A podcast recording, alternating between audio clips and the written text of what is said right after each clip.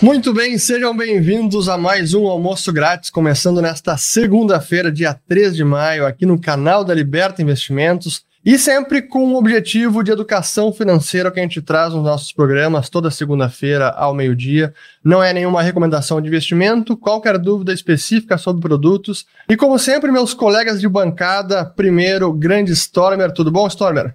E aí, pessoal, tudo bem? Como vocês estão? Sempre um prazer estar aqui com vocês no Almoço Grátis. E o tema de hoje é um tema bastante interessante. Vou falar sobre um tema que realmente está voando baixo aqui no mundo de uma maneira geral. E a gente tem outros convidados aqui que vão entrar junto com a gente para a gente ter um ótimo troca de experiências, um bate-bola legal que traga bastante informação e conteúdo para vocês. Grande Leandro Ruxa também, direto de Miami. Tudo bom, Leandro? Olá, é um grande prazer estar aqui com vocês para mais esse almoço grátis, né? Impressionante, estamos em maio já, o ano está correndo. É verdade. 2020 2021 ou 2020, que não acabou, como muita gente diz, mas de fato o que nós estamos observando, até por uma série de medidas que foram tomadas aí, né, ao longo dessa crise, é uma forte alta das commodities. E vamos tentar responder a pergunta, né? É, será que estamos num super ciclo de commodities ou é apenas é, um movimento de menor amplitude e intensidade? Vamos, vamos falar sobre isso. E hoje o convidado especial, Heraldo de Paola. Grande Heraldo, tudo bem?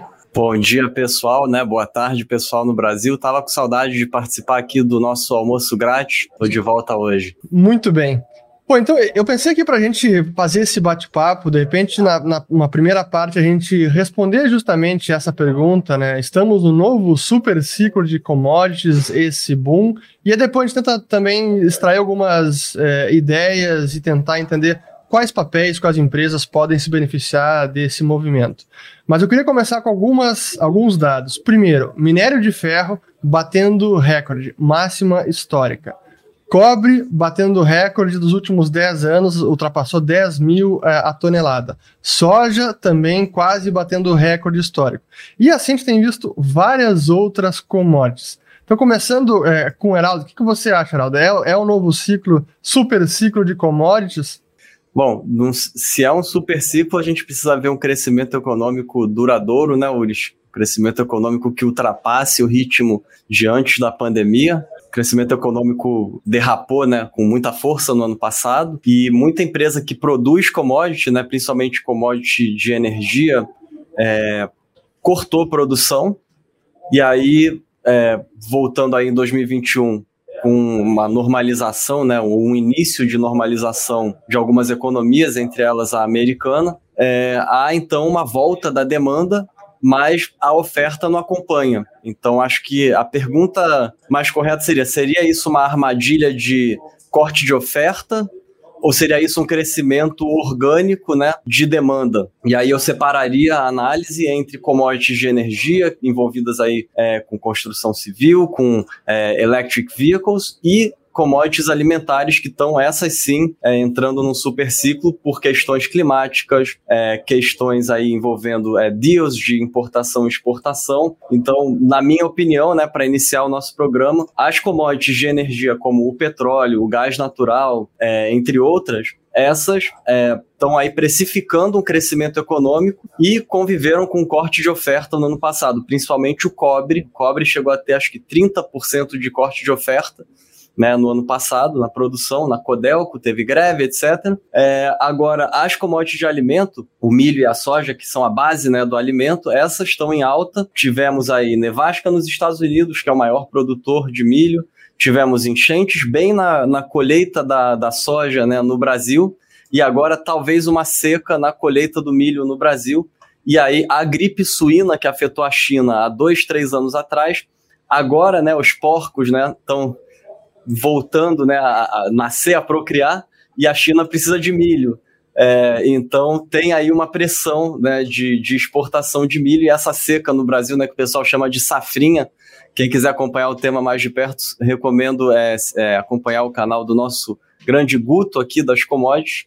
É, enfim, dependendo da safra que vai sair no meio do ano no Brasil nos Estados Unidos, nos Estados Unidos o milho pode continuar essa tendência de alta depois de oito anos de queda. Né? Os grafistas aqui podem, inclusive, é, compartilhar esse foguete que é o, o gráfico do milho, né? E a gente tem o grande tema do urânio também, né, Uris? Que tem, tem sido, assinam-se aí novos deals de energia e urânio está querendo é, aparecer. E o lítio, né, com os carros elétricos subindo aí 100% no ano, é um, um, uma commodity difícil de, de haver extração, na minha é, opinião, de quem acompanha, de um observador. Não sou especialista em commodities, apenas acompanho. Pois é, acho que isso é interessante, porque parece que para várias dessas commodities a gente tem uma tempestade perfeita, né? Explosão da, dos estímulos, uma demanda nominal, por conta aí de cheque de estímulo, de pacote fiscal, de bancos centrais, é, ao mesmo tempo que teve choque, choque de produção por conta da pandemia, algumas questões climáticas que afetam a safra agrícola de, de algumas commodities. Realmente, isso parece que conflui tudo para o preço delas acabar explodindo ainda mais. Mas o que chama muita atenção para mim é, é o minério de ferro, porque em teoria, minério de ferro sobe quando há um crescimento global, e a China tem sido um dos grandes propulsores novamente do minério de ferro.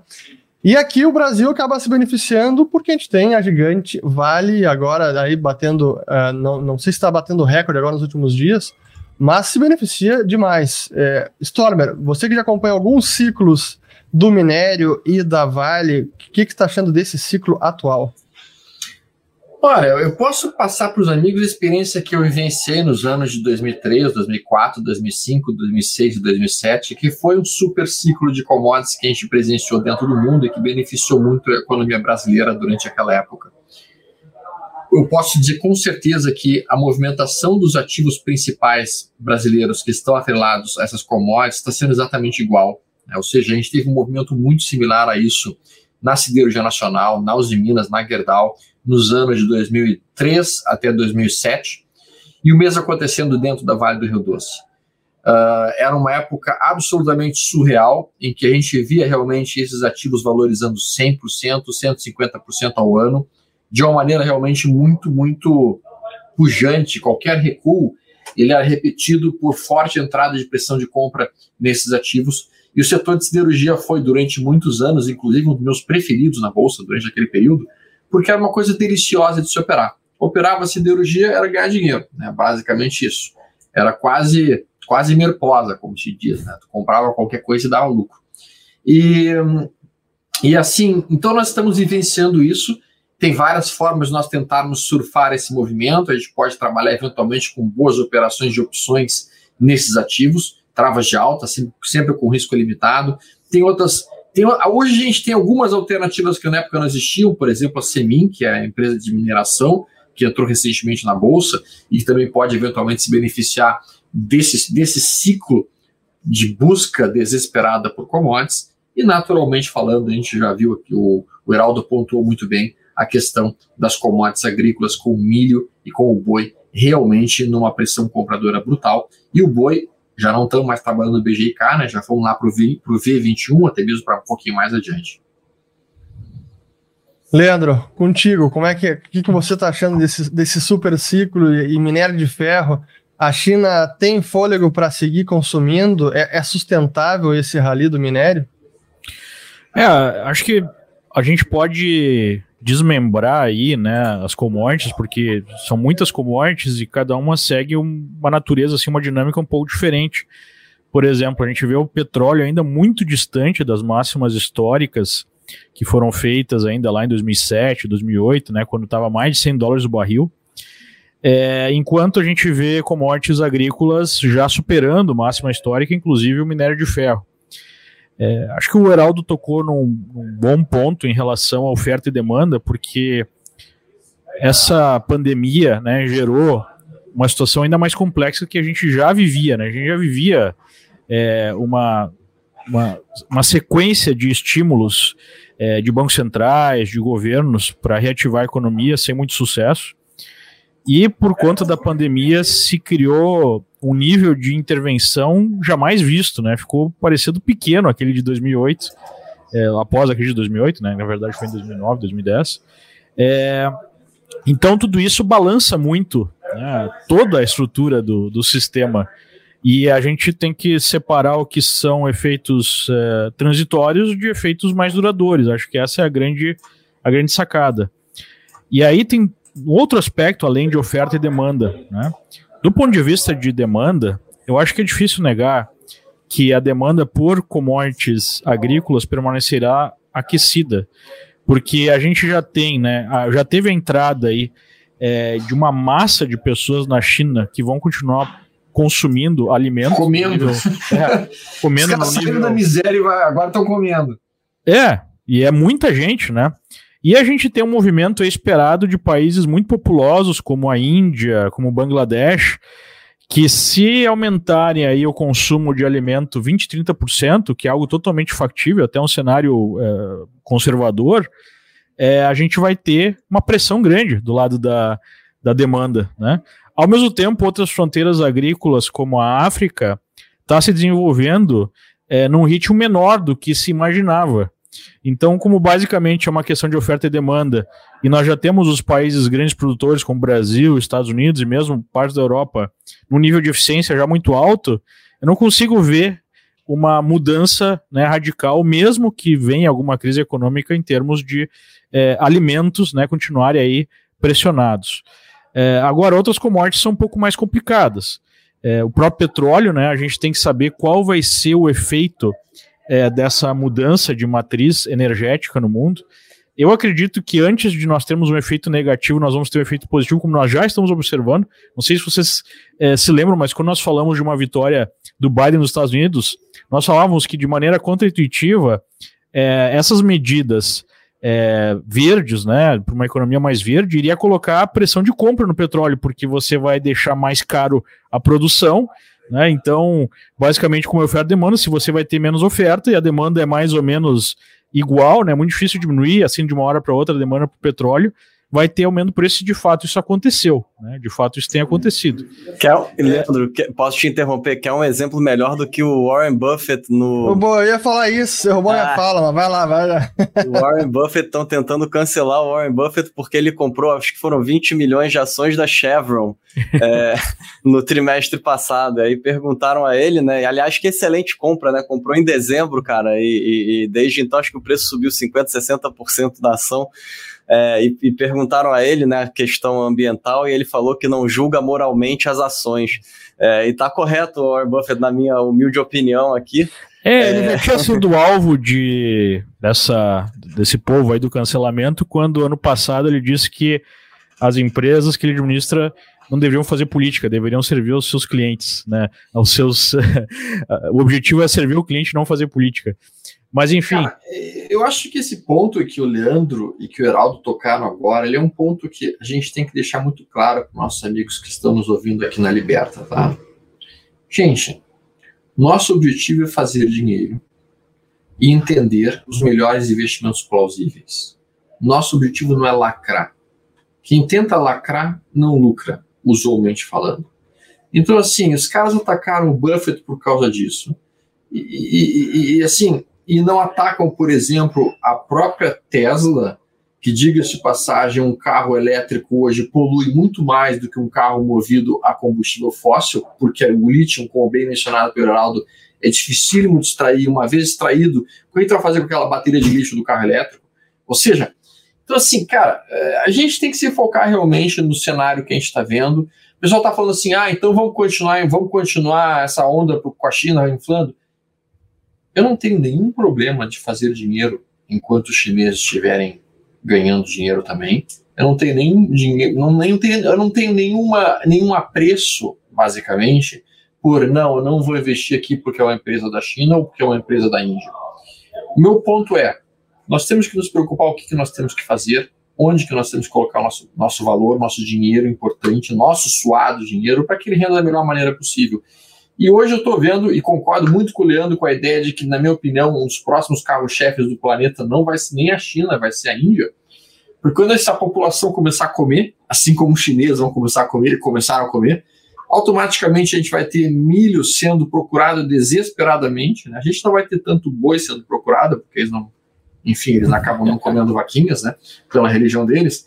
Mas o fato é que milho, soja, e outros, outras commodities agrícolas vão puxar com muita violência. E a gente tem que estar ligado nisso. Porque é, é simples assim, pessoal. Nós estamos tirando milhões e milhões de pessoas da linha da miséria. Na China isso está acontecendo, na Índia também está começando a acontecer.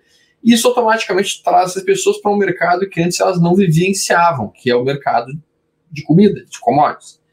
E por isso que o agro, na minha opinião, talvez seja uma das maneiras de nós surfarmos essa onda, Urish. Eu acho que é. ações do setor de agro e mesmo ações diretas e indiretas do setor de agro podem ser interessantíssimas. O que tu acha disso, Urish? É, eu tinha uma pergunta também é, para fazer uh, é, para o Urish, que está alinhado a isso, que envolve o seguinte. É, até onde nós estamos vendo esse efeito nas commodities por uma questão né, de simples oferta e demanda, e até que ponto isso é um reflexo é, de uma inflação que começa a aparecer de maneira mais é, extensiva, é, e se nós não podemos ter um ciclo de aumento de preço das commodities, mesmo sem um, um, um, novo ciclo assim fortíssimo de crescimento da economia global, né? Porque o que eu vejo agora de crescimento é uma recuperação em relação ao que nós tivemos no, no ano passado, né? Que foi a maior parada, da, talvez da história, né? Do mundo moderno é, de produção, de enfim, de atividade econômica. É, então, acho que vai ter um crescimento pujante aí para recuperar, mas eu não sei se esse crescimento é continuado, né? Agora, mesmo que não seja esse crescimento forte, nós não podemos ter preços pressionados justamente por conta é, de uma expansão muito grande da base monetária no mundo inteiro? Eu acho que sim, eu acho que esse é um efeito muito importante, a gente não pode subestimar. E é por isso que é tão difícil responder essa pergunta agora. Pô, será que a gente está entrando num novo ciclo de expansão global, de realmente crescimento da economia, crescimento de produtividade? Ou é mais essa pressão por conta das medidas que a gente nunca viu antes, nessa magnitude, no mundo inteiro, de forma coordenada? Nesse momento, me parece ser mais o segundo fator. Ainda é cedo para dizer que estamos numa rota de crescimento sustentável por anos a fio. Me parece cedo para dizer. E é cedo pelo, até pelos. O, a gente está vendo que o, o, no governo americano, a gente teve agora em março os cheques que foram entregues pelo correio. Tivemos o dado da renda das famílias, que foi a maior disparada, é, de, foi 21% ano 21%. contra ano, agora em março. 21,1%. E foi no momento em que ainda não teve redução de gasto. Então, é, esse dinheiro foi para, digamos, para o bolso do, das famílias e ainda não foi gasto. Então, está sendo gasto paulatinamente. É, a poupança também, né? Foi para o recorde histórico a de 26%. A poupança foi para o recorde. Exatamente. Então, enquanto esses efeitos emergenciais e inéditos ainda não cessarem, é difícil a gente conseguir dizer, bom, agora a economia está andando com as suas próprias pernas, não tem estímulo, não tem ajuda, e a economia ou está crescendo de forma duradoura, ou foi um choque inflacionário e que vai voltar ao que estava antes. É, é cedo para dizer isso, mas me parece mais o segundo fator, que é mais demanda artificial e pressão de preços do que um grande crescimento da economia global. Né? É, uma coisa, uma coisa que vem ao encontro do que tu mencionaste, Zurich, é o seguinte, a gente está vendo hoje criptomoedas explodindo numa velocidade assim, brutal. Uhum. Ou seja, é um excesso de dinheiro mesmo. O dinheiro simplesmente não tem para onde ir, ele está indo para tudo que é lugar que pode. E, e, quando a gente fala de commodities, são, são produtos que naturalmente eles têm uma limitação na sua produção, e isso automaticamente traz muito, muito capital para dentro dele. Tem uma pergunta legal ali que a gente podia responder ali, ó. Quais seriam as empresas de agro aqui e lá fora que mais beneficiariam, na opinião de vocês? Pergunta do Vitor Spini. Geraldo, diz aí para nós quais são as empresas de agro que poderiam se beneficiar aí. Vamos lá, John Deere, talvez da vida? Aqui, aqui, eu já, aqui eu já resumo numa mão, porque tem poucas. Agro 3, que deu essa pancada aqui, inclusive se quiserem botar minha tela, a gente pode ver até a pancada que ela deu. Boa. Né, vamos colocar aqui a tela da Agro. Aqui a Agro, ó, isso aqui é Agro 3, Brasil Agro, Olha o que foi essa movimentação que deu nos últimos, nas últimas semanas, subiu 64% em 30 dias. O outro papel que está realmente muito poderoso é a CLC3. Essa aqui é mais ligada ao algodão, mas ainda assim é uma empresa agrícola fantástica, muito bem gerida, com excelentes gestores trabalhando. Olha o que, que essa movimentação no ano, esse papel simplesmente já está gerando 88% de alta e deve continuar dentro da, dentro da tendência de alta que está trabalhando, sim, seria o mais provável. E a gente tem, além da SLC3, a gente tem as outras que seriam setores de proteína, como o Brasil Foods, como que essa está fraca ainda, JBSS3 também está fraca. A gente poderia pensar na. E te, tem a nova, aquela que estreou agora na bolsa, né? A soja 3. A soja, soja 3, que é essa daqui, que está forte, inclusive. Essa está bem forte, diga de passagem, seguindo um ritmo bacana. Além dessas, a gente tem as empresas que estão correlacionadas, assim, que são do setor logístico, né? Por exemplo, uma Kepler da vida, tá? que fez uma belíssima movimentação até o momento também. Essa é ligada com, com galpões, com silos logísticos para o setor de água. Além da Kepler, a gente tem também a própria Log N3, setor logístico, que poderia estar atrelado. Né? E ainda tem a Cezan, que não é bem alimentos, mas enfim, é um setor em si interessante. Essas são as principais que eu virei aqui no Brasil. E você aí, uh, Heraldo, o que tu me diria para o exterior? Olha, ah, aqui... só, só antes do Heraldo falar, não sei se vocês lembram, mas em outubro do ano passado a gente falou sobre commodities e nós falamos sobre a, a Deere, né? A Deere. É, Deere Company. Exatamente. Deere. E naquela época uh, estava lá em 220 dólares o papel. E Sim. hoje já está em 374. Né? Caraca. Deixa, é. só, e só para lembrar os nossos amigos telespectadores, o que a gente está mostrando aqui é entender qual é, quais são as empresas que estão dentro desse Sim, setor é que acabam sendo né? beneficiadas. Não é recomendação nenhuma de investimento, mas é, Heraldo, agora aí do, do é, lá fora, o que, que já, tem? Já que é para mostrar aqui fora, eu vou facilitar a vida do pessoal que nos acompanha e que é, é também tem como investir aqui no mercado internacional. Aqui no mercado internacional tem ETF para tudo, né, Stormer? Tem. Então vou apresentar aqui o MOO, né, que na verdade é o mugido da, da vaca, né? Esse uh, ETF. Cara, gostei, cara. Os, cara, os americanos adoram fazer isso, né, cara? Caras são dinheiro, cara. Esse ETF tem 1,2 bi de dólar, custa 0,56 ao ano, 52 papéis, tá? É, metade, um pouco mais da metade aqui são papéis americanos e depois a gente vai aqui Europa, Japão, né, é, Singapura. Delícia. Aí dentre os principais, olha o segundo maior papel aqui nele. Deere. John Deere, exatamente. Deere. Né, aqui em primeiro, tinha até aquela Kubota, né, que é aquela empresa japonesa dos materiais né, de fazer. Enfim, é um ETF bem legal que mistura as empresas que produzem né, as commodities e as empresas que fornecem. Que fornecem é, maquinário para isso. E para quem quer comprar milho, soja, enfim, os outros é, tipos de, de commodity direto, né, sem ser a empresa que produz ou a empresa que fornece o material, é, esses ETFs da Tecrium, eles têm mais de 10 anos já que eles estão no mercado. É bem interessante, eles dividem o ETF um terço no contrato de três meses, um terço no contrato de seis meses e um terço no contrato de 9 a 12 meses, depende da época do ano. E aí, esse aqui é o ticker de cada ETF. Eles têm o, o ETF do milho, o ETF aqui é, do trigo, né, o ETF da soja é, o ETF da, da, da cana-de-açúcar. Né? Então, é, enfim, a, essa é a forma mais simples de você se expor a commodity em dólar diretamente aqui fora, comprando os ETFs. E agora eu queria, na verdade, é, fazer uma pergunta para o Uris, né, meio que mostrar aqui um gráfico que eu separei para hoje, por, pela questão anterior que a gente estava falando de inflação. Né? Então, aqui nesse site a gente tem o preço ó, year to date, né? a uhum. alta de cada commodity. 2021. E aí a minha crítica aqui é em relação à inflação, porque se houvesse de fato uma inflação já precificada, o ouro não seria talvez aí a pior delas. E aí, por último, né, Uri, separei para te mostrar aqui um negócio bem interessante, que é o seguinte. Isso Eu vi aqui... esse gráfico. Bota em tela cheia que tem ali, o, ali embaixo. Aí precificação futura no mercado de derivativos dos títulos pós-fixados do governo americano. Tá? É, o vermelhinho é o 10 anos, o azulzinho é o 5 anos. Olha só, a última vez que os pós-fixados de 5 anos ultrapassaram o de 10 anos foi ali em julho de 2008. E olha é só. É inflação que... implícita, né? Inflação implícita, ou seja, o que o mercado está dizendo aqui é basicamente: a gente acredita que a inflação que está vindo aí é uma inflação de curto prazo, ou seja, é uma inflação que em cinco anos ela é maior do que em dez anos, talvez um reflexo e uma pista, né? Do que a gente está discutindo aqui a respeito dessa inflação ser duradoura ou ser transitória, na minha opinião, e quem vai confirmar isso são os resultados econômicos até o final do ano.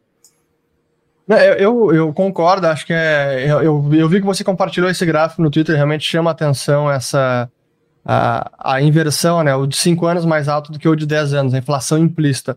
E outro indicador que eu tenho acompanhado, que é que também vem a, a reboque das commodities, são os fretes marítimos. A gente já tinha falado até dos fretes de containers aqui eh, no almoço grátis, em alguns programas passados, que estavam triplicando, quadriplicando nos últimos meses.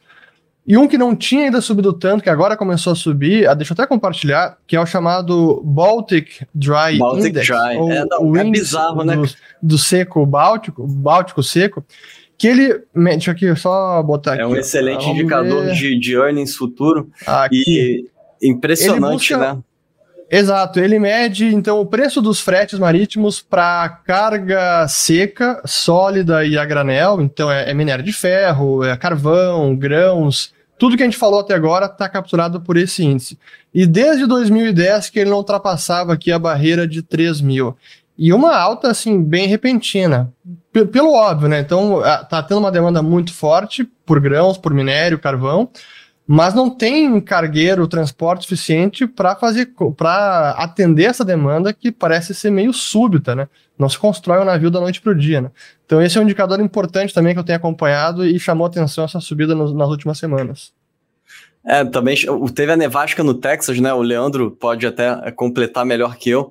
Aqui no Texas, onde teve a nevasca, desativaram ali fábricas que trabalham o insumo, né? Quando vem o raw material, né? O material para ser trabalhado e virar ali o material final, né? Tipo chip de semicondutor. E no mês seguinte, no, no mês anterior, teve aquela situação no canal de Suez, né? Que afeta aí o, o, o, o Baltic. Então é uma coincidência meio maligna, né? Numa questão de um trimestre, a volta da economia, o corte de oferta e ainda essa nevasca no Texas, e que tem fábrica que só volta ano que vem ao normal. Né? A Freeport, por exemplo, anunciou que a produção de cobre deles só normaliza no ano que vem. É, e, e- e ainda teve a questão do canal de Suez, que o barco lá travou todo mundo. Então é, é uma coisa de louco mesmo, se a gente parar para observar. Parece E, até e que é o barco lá combinado. segue, encalha, segue encalhado, não, mas ele está retido também pela, pelas autoridades do Porto de Suez que querem uma, uma reparação pelo, pelo dano todo causado, né? É, teve no Wall Street Journal esse final de semana uma matéria muito interessante de um- numa situação parecida onde o barco tá lá há oito anos. E o capitão do barco tá morando no barco, cuidando do barco há oito anos, só ele tá lá. Porque a multa é impagável e o cara é praticamente um prisioneiro, né? Bem interessante a matéria. Mas uma coisa que chama a minha atenção é como o Brasil tem performado mal frente a esse cenário que parece ser extremamente benéfico, né? Para o país. Porque historicamente a gente sempre viu os ciclos de commodities, commodities crescendo e ah, a economia brasileira crescendo, a bolsa apresentando uma boa performance, até a moeda né, brasileira apresentando uma boa performance. E a gente não está observando isso. Mesmo em comparação com outros emergentes, a gente tem o EEM, né, que é o ETF de emergentes, voltando à máxima histórica, lá pré-crise né, de 2008. E o Brasil ainda precisa subir em dólares, né, através do EWZ, o ETF de Brasil, mais os 200% para chegar no patamar da máxima histórica. Então a questão é, é, por que que isso está acontecendo? É, tem alguma explicação é, do ponto de vista aí de ciclo econômico para isso, Uri? Deixa eu até compartilhar para ilustrar. Essa é uma matéria que saiu no Valor Econômico nessa semana. É, aqui, ó. Como o real é a moeda mais descolada das outras aqui, ó, é, que são fortes exportadores, outras, outros países exportadores de commodities, Canadá, Austrália, Colômbia, Rússia, Chile, África do Sul, e o Brasil está aqui, 54%, o nosso real está descolado. Esperaria que nesse cenário a nossa, a nossa moeda se fortalecesse, que é o que aconteceu lá em 2006 e 2007, quando o minério estava subindo, a Vale estava performando bem e o nosso real estava em queda. E agora a gente não tem é, visto isso. E eu acho que é um conjunto de fatores doméstico, político, fiscal e menos relacionado à economia. E, e o mercado acho que deu uma. A, a estabilidade política, a pandemia também acabou levando ao, que a gente chama que é o overshooting, né? O mercado acabou se excedendo no pessimismo com a nossa economia, com a nossa moeda, e levou lá para os quase 5,80, 5 alguma coisa. Agora está tá cedendo. E talvez a manutenção dessa conjuntura, commodities em alta, soja e minério, possa ajudar a fortalecer a nossa moeda nos próximos meses, já que também em Brasília estamos no momento de calmaria. Se bem que com o CPI da Covid agora tudo pode acontecer, né? Então. E tem eleição, né, Ulrich? Já, já a Vai. eleição entra em Mais pauta, né? eleição pro ano que vem. É, então... Deixa esse assunto para depois. Cara, mas é que é, a gente tem que entender o seguinte, infelizmente, infelizmente, a gente tem aqui no nosso país muita gente torcendo contra o país. Existe uma verdadeira gritaria para que o país entre no pior cenário possível. E é um exemplo bem claro disso, isso, isso acaba contagiando o exterior. Um exemplo bem claro disso. A gente teve ontem manifestações, nós vimos aí no, em Fortaleza, em vários lugares da cidade, a favor do Bolsonaro, do presidente, e elas foram noticiadas na Argentina como se fossem manifestações contra o Bolsonaro. Então, o, os noticiários na Argentina disseram que a filmaram as manifestações e disseram manifestações contra Bolsonaro. Aí o cara que tá lá fora não entende de lufas nenhuma, é óbvio. O que, que o cara vai entender do Brasil? Que só que tem um mando de jiboia, um mando de macaquinho andando no meio da rua. Ele vai olhar assim, pô, então os caras estão fazendo, vão dar capa, vão derrubar o presidente. Então, assim, isso gera uma instabilidade contra o país que, sem dúvida alguma, não ajuda em absolutamente nada. É, não só isso, né, Alexandre? Um movimento global, assim, por essa questão ambiental, é como se é, a, a Amazônia estivesse pegando fogo e ia acabar amanhã. É, eu lembro Isso. que teve um, teve um canal alemão que até passou cenas de hipopótamos, girafas na Amazônia que estavam sendo mortas, né? Para ver o nível de conhecimento, mas o que importa é a mensagem, né? É como se o Brasil é. tivesse entregue assim a um governo que está destruindo é, o país sistematicamente, então vai ficar perigoso investir no, no, no Brasil. Né? É, então, é, de fato, isso atrapalha bastante. Aproveitando, é, Leandro, o seu comentário excelente, a pergunta do nosso amigo, do, do amigo nosso aqui, o Richard Margutti, perguntando se esse movimento de pressão internacional sobre as commodities agrícolas pode impactar o mercado a longo prazo e se haverá julgamento moral. Eu acho que a pergunta dele é exatamente em relação a isso. Né? A hora que faltar milho e soja, esses mesmos países aí que julgam né, a, a, aqui o desmatamento da Amazônia e etc., Será que eles vão mudar de ideia vão ou vão preferir passar fome, né? Porque o Brasil é o segundo maior produtor de soja do mundo, né? É, mas isso aí tem, é, como o Alexandre falou, tem os interesses, né? Os interesses. É, tem uma matéria antiga é, do lobby aqui da agricultura nos Estados Unidos que o título é o seguinte: Florestas lá, fazendas aqui, né? Ou seja, não, não há interesse aí de muitos players para que o Brasil desenvolva todo o seu potencial, porque isso atinge né, o, o, mercado de outros países.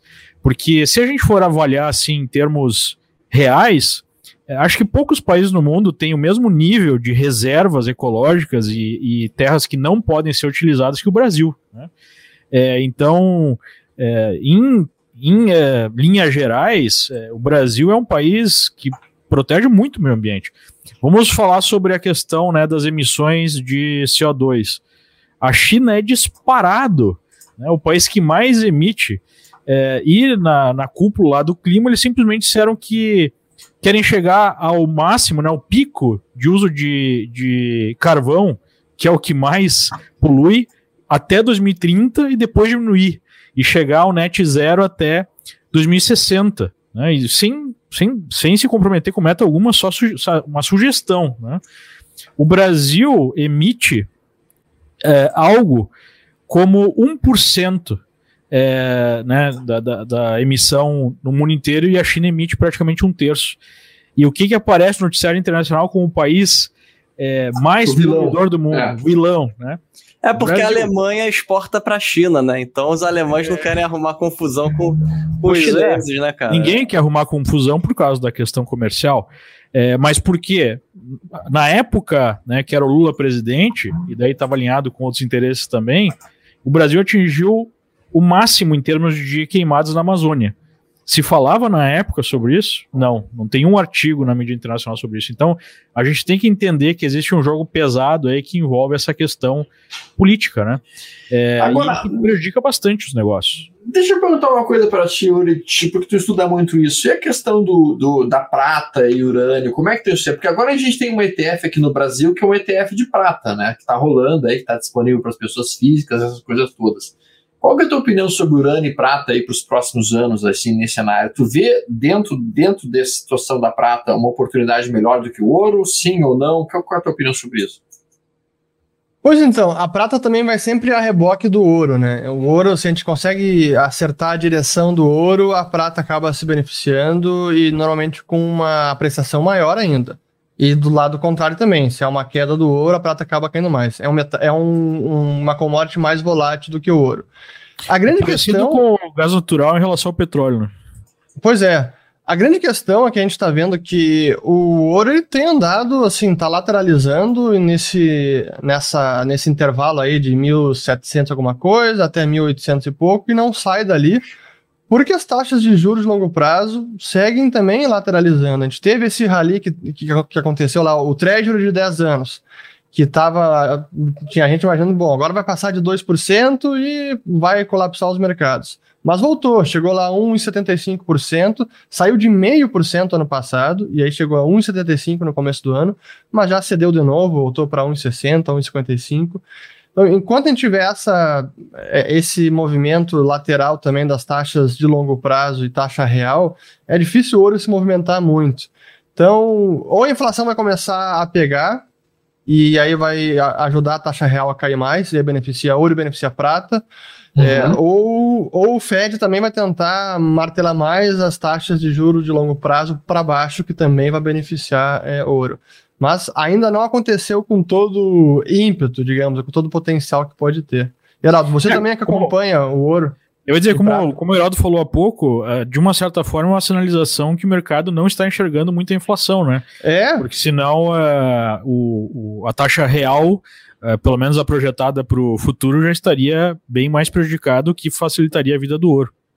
O que é engraçado também é que, que essa taxa de juro real que a gente costuma utilizar é, usa, é o, adotando o CPI, né, que é o IPCA americano, então o Consumer Price Index, o índice de preços ao consumidor.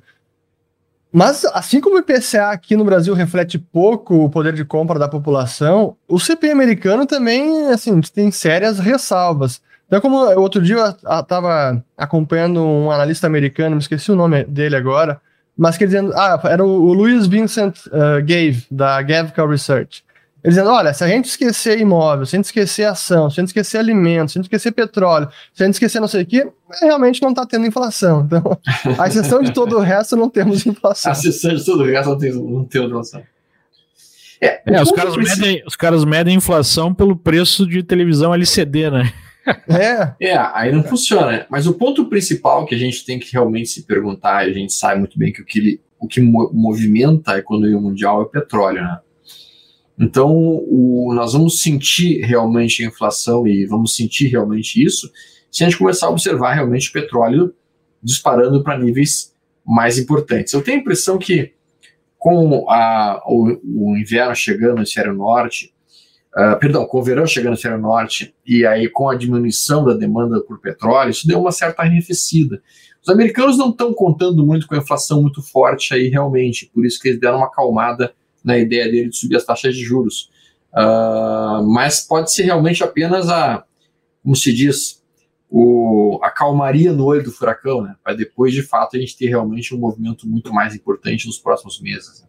É, isso, isso depois de inúmeros cortes de, de produção de petróleo, né? Então, é, esse crescimento global é, é, algo discutível, porque a OPEC, né, ano passado, a, a, o competidor da OPEC era os produtores de petróleo aqui do West Texas, né, Oklahoma, empresas de raio altamente endividadas que não resistiram aí à, queda do barril, né, em abril do ano passado, o barril do petróleo foi negociado negativo, né, pela primeira vez.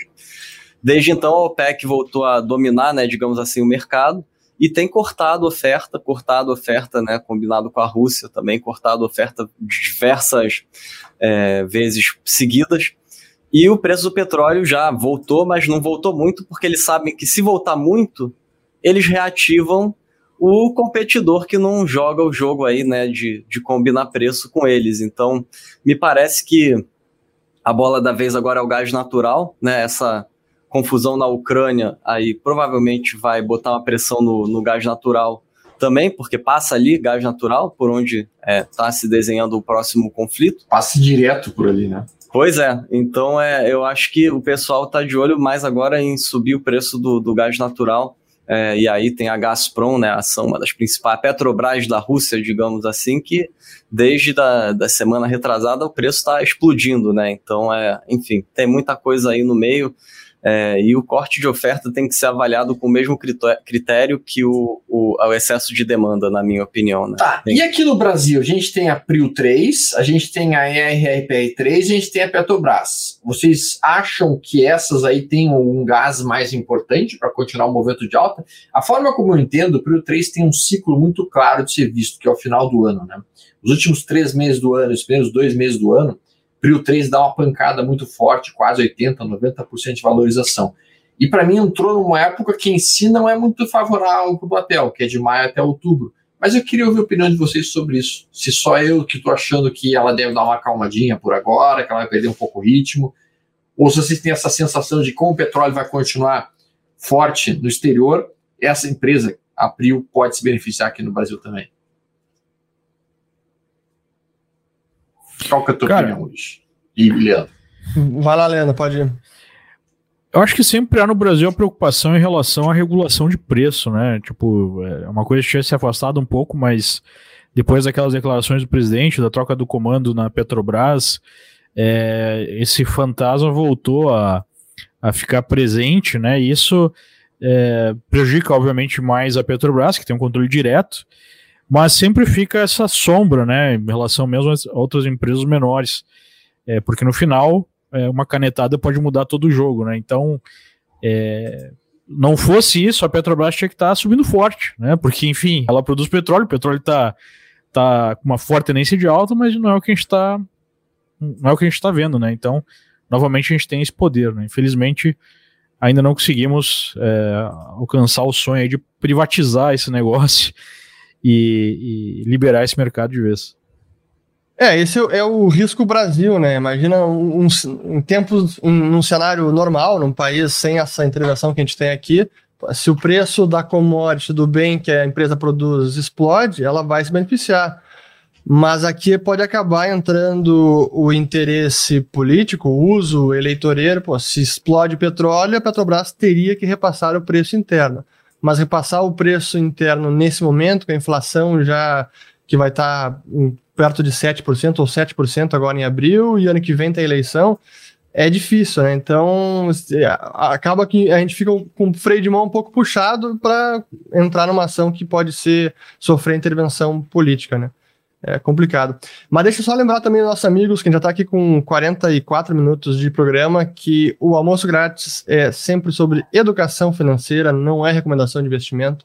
Qualquer dúvida específica sobre produtos, no link aqui na descrição do vídeo, vocês podem clicar para abrir uma conta na Liberta e conversar com um dos nossos assessores. E já que está falando também de, de empresas brasileiras, vamos falar da Vale também, porque se a gente olha o gráfico da Vale, assim, tá, tá rivalizando com o gráfico do Bitcoin, né? Assim, é aranco até... do minério de ferro, né, Uri? É aranco do minério de ferro. A, a diferença é que não é mais estatal. Mas até onde pode ir essa, essa performance? Será que já não tá. Será que já não esgotou tudo que esse papel podia é, tirar desse, desse momento do minério de ferro? Stormer, você que acompanha bastante. Cara, uma coisa que eu há muito tempo eu aprendi dentro do mercado é tentar não encontrar topo, sabe, cara? Porque basicamente todas as vezes que a gente tenta encontrar topo de algum ativo, a gente acaba falhando. Mais ou menos como o dólar ser o calcanhar de Aquiles dos economistas, para a maior parte dos economistas não conseguem precificar adequadamente o dólar para daqui a um mês, dois meses ou mesmo seis meses, uh, a maior parte dos traders, eles não conseguem exatamente localizar qual é o topo máximo que um papel pode continuar subindo. A Vale está numa poderosíssima tendência de alta, ela saiu de. Deixa eu botar aqui na tela só para vocês verem. Vou colocar aqui na tela. Ela saiu de uma região de, de basicamente uma acomodação que ela vinha trabalhando, e depois de ter feito uma longa acomodação de vários e vários anos até, durante o período Dilma, que a gente estava olhando aqui, a gente vinha Deixa eu dar um zoom mais longo ainda. Veja que é uma movimentação brutal durante o ciclo de commodities que aconteceu na década de 2000 até 2007. Ó. A Vale conseguiu dar uma puxada de aproximadamente 17 mil por cento. Tá? Depois disso, nós tivemos o crash de 2008, que constituiu esse movimento de queda que a gente está vendo aqui. Uma recuperação, e depois da recuperação, sim, a gente veio dentro dessa tendência de baixa, que durou até 2016, quando da saída da presidenta. E depois, quando a presidenta saiu, a gente começa, voltamos para um ciclo forte de alta, em que a gente está operando aqui essa imensa movimentação autista. Então, se a gente colocasse aqui um, um gráfico, timidamente falando, pegando um longo canal de alta, esse era o canal de alta desenhado de longo prazo. Eu chamo isso de canal de mega ciclo. E esse canal de mega ciclo ainda teria um espaço muito grande de movimentação até se aproximar de uma zona mais importante de resistência. Então, se tu me perguntasse assim, tá, qual que é a zona que, eh, que poderia dar um grande problema aqui? Nós estamos falando de 210, cara. É, eu posso, eu posso ajudar aí com a visão da ADR, que é negociada aqui em Nova York, porque essa ainda Boa. não rompeu a máxima histórica. É, então, se puder mostrar aí meu, meu, meu minha tela, eu, eu postei aí.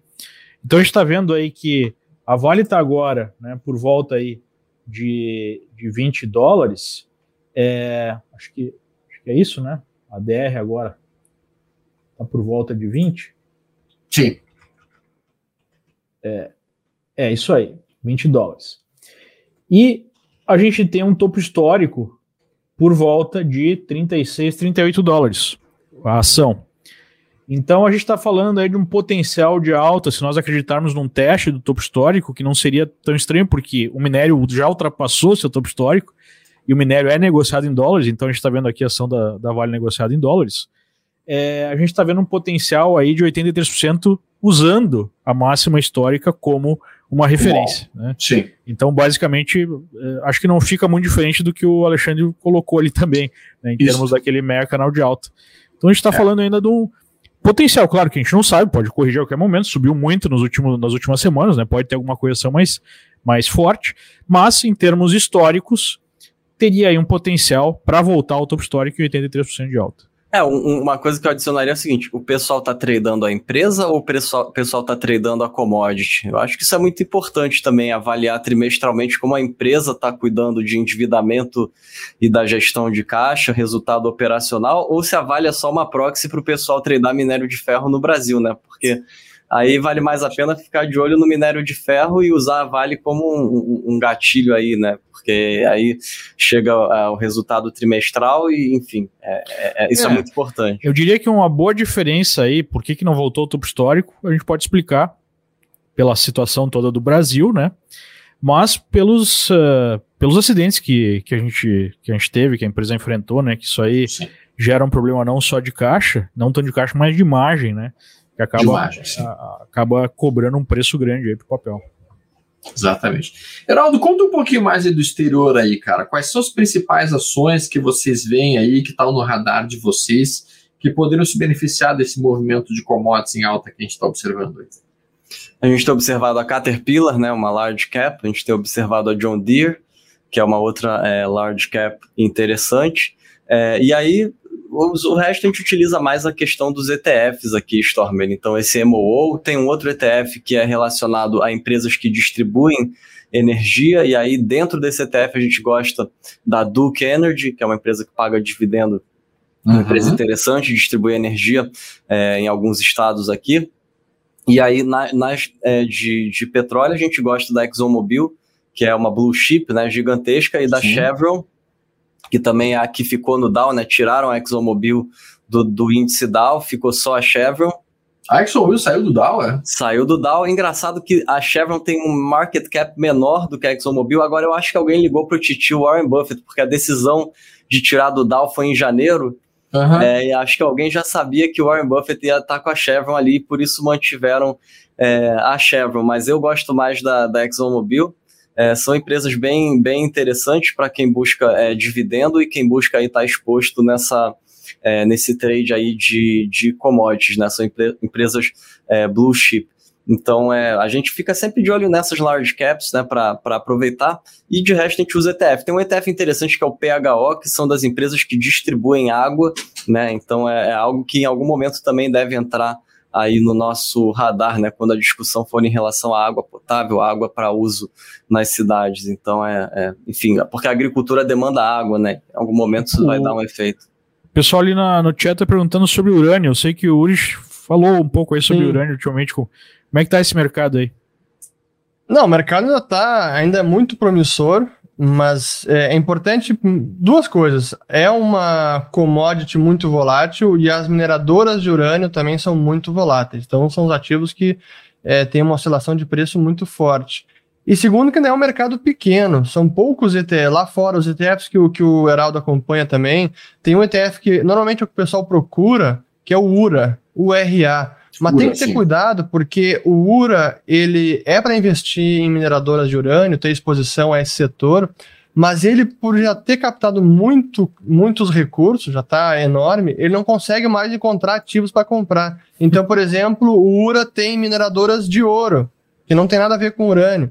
Então tem Sim. que ter cuidado. Às vezes é melhor o, o play direto na, nas, nas mineradoras do que via ETF, tem que saber bem. Mas é um mercado que ainda tem muito para crescer. O boom de é, o boom de urânio na década retrasada, lá que foi até 2006, 2007, foi impressionante. O mercado andou num bear market de mais de 10 anos.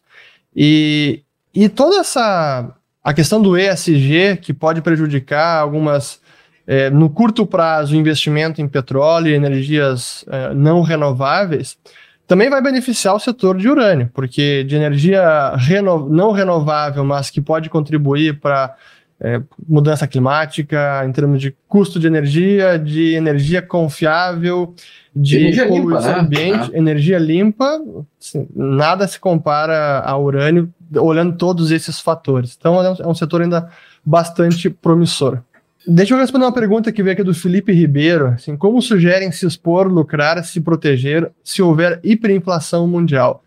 Honestamente, eu não compro a tese de hiperinflação mundial. Também Esse não. é um cenário tão catastrófico. Imaginar que o dólar vai ter uma hiperinflação, não. Sim, sim que os bancos centrais fizeram, tomaram medidas completamente sem precedentes, extraordinárias, imprimiram dinheiro para burro, mas isso não é suficiente para gerar hiperinflação e colapsar a demanda ou a confiança no dólar. Não é por aí. Então, é, eu acho que é importante, Uros, que a gente passe essa, essa, essa visão para as pessoas, porque, cara, às vezes tu tem os caras realmente contando histórias dramáticas de final dos tempos, que é o apocalipse mundial. Galera, hiperinflação mundial, cara.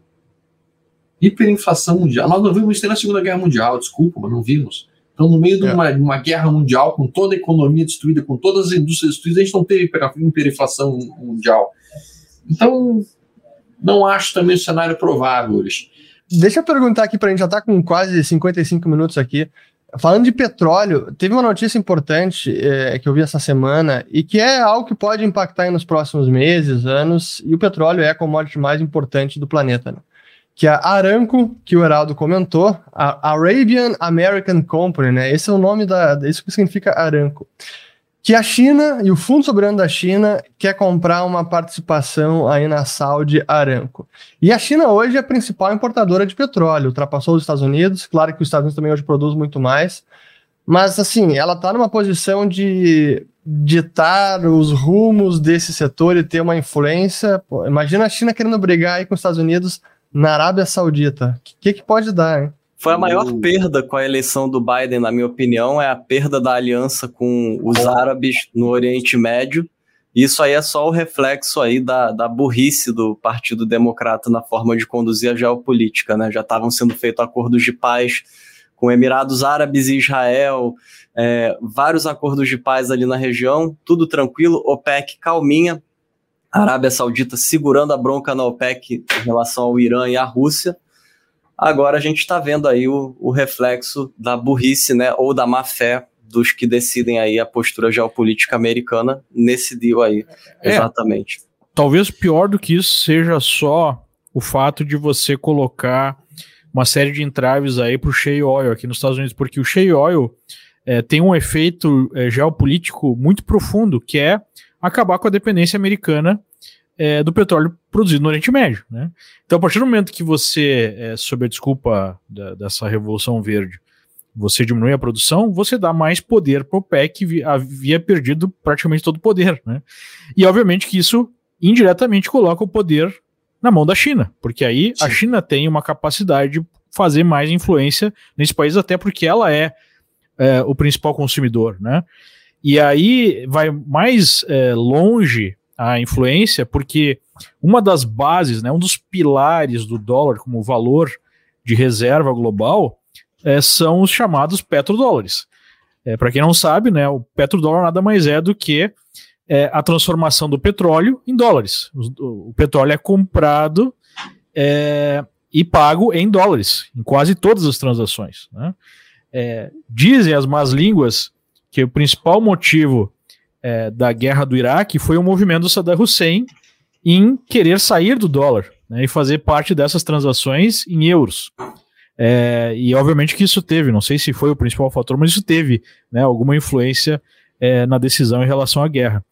Então, o que a gente vai ver daqui para frente é uma guerra fria cada vez mais presente em todos os setores, em todas as áreas, é, com a China tentando aumentar a sua influência e tentando desbancar o dólar como reserva de valor global. E eu acho que é mais um movimento nesse sentido.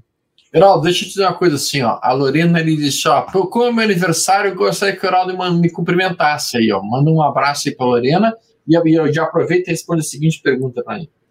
A gente tem vindo a China realmente, a gente tem visto a China invadir aqui as costas brasileiras com vários e vários navios pesqueiros arrebatando tudo que podem com uma pesca, digamos assim, predatória praticamente, não só aqui na, no Brasil, mas na América Latina como um todo.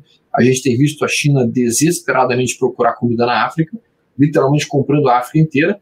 Quem quiser pode inclusive acompanhar a televisão da China, que é a CGTN, que é China Global Television Network, que simplesmente é, foi produzida para literalmente dominar a África enquanto continente totalmente. E, e, a pergunta que eu coloco é: com o pessoal da Índia agora também procurando comida desesperadamente para tudo que é lado do mundo, será que nós vamos ter realmente mais um ciclo poderosíssimo? Não apenas, não apenas no milho, porque o milho é só a base da cadeia agrícola, né? Mas quais são os outros, os outros que te chamam atenção? Te chama atenção a soja? Te chama atenção uh, algum, alguma outra commodity agrícola que a gente não tenha conversado aqui agora há pouco? Acredito que a soja seja a principal, é, mais até do que o próprio milho. É, e o Brasil fica bem posicionado, né? Nosso agro aí, em algum momento vai começar a, inclusive, dar efeitos aí. A nossa balança comercial, em algum momento, vai começar a, mexer com o câmbio, igual os outros países que o Uris mostrou ali na, na matéria do, do valor econômico. Então, é, eu, eu, eu botaria aí o, um pouco mais de acompanhamento em cima da soja. E para finalizar minha participação aqui, meus parabéns, Lorena. Muito obrigado aí por me acompanhar, por me seguir. Muito obrigado por estar assistindo aqui esse vídeo. Excelente, eu já ia chamar a atenção aqui para não esquecer da Lorena. É, pessoal, uma hora aqui de almoço grátis. Queria agradecer a participação de todos que estão assistindo de casa.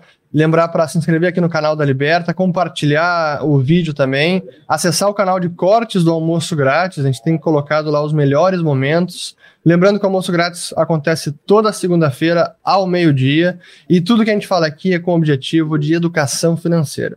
Não é recomendação de investimento. Qualquer dúvida específica sobre produtos, podem clicar no, no link na, na descrição do vídeo para abrir uma conta na Liberta e conversar com um dos nossos assessores.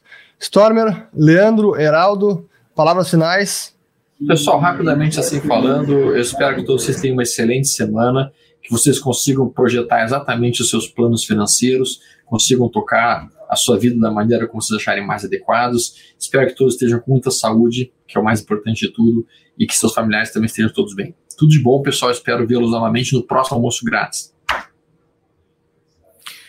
Um grande abraço a todos, né? Foi, foi ótimo aqui a nossa troca de ideias. É, desejo mesmo, né? Muita saúde, é, boas operações e lembrando que nesse cenário econômico, né, de investimentos cada vez mais complexo, é preciso diversificar os seus investimentos. E para quem não está acostumado, é bom dar uma olhada aí nas commodities e aprender sobre quais instrumentos podem ser utilizados para fazer essa diversificação. Então é isso. Obrigado e até a próxima, se Deus quiser. Tchau, tchau. Bom, muito obrigado aí pelo convite, pessoal. Tava com saudade e faço das palavras aí dos professores Leandro e Stormer as minhas para finalizar minha participação. A gente se vê aí na próxima. Valeu, Uris também. Obrigado, pessoal. Até o próximo almoço grátis. Boa semana.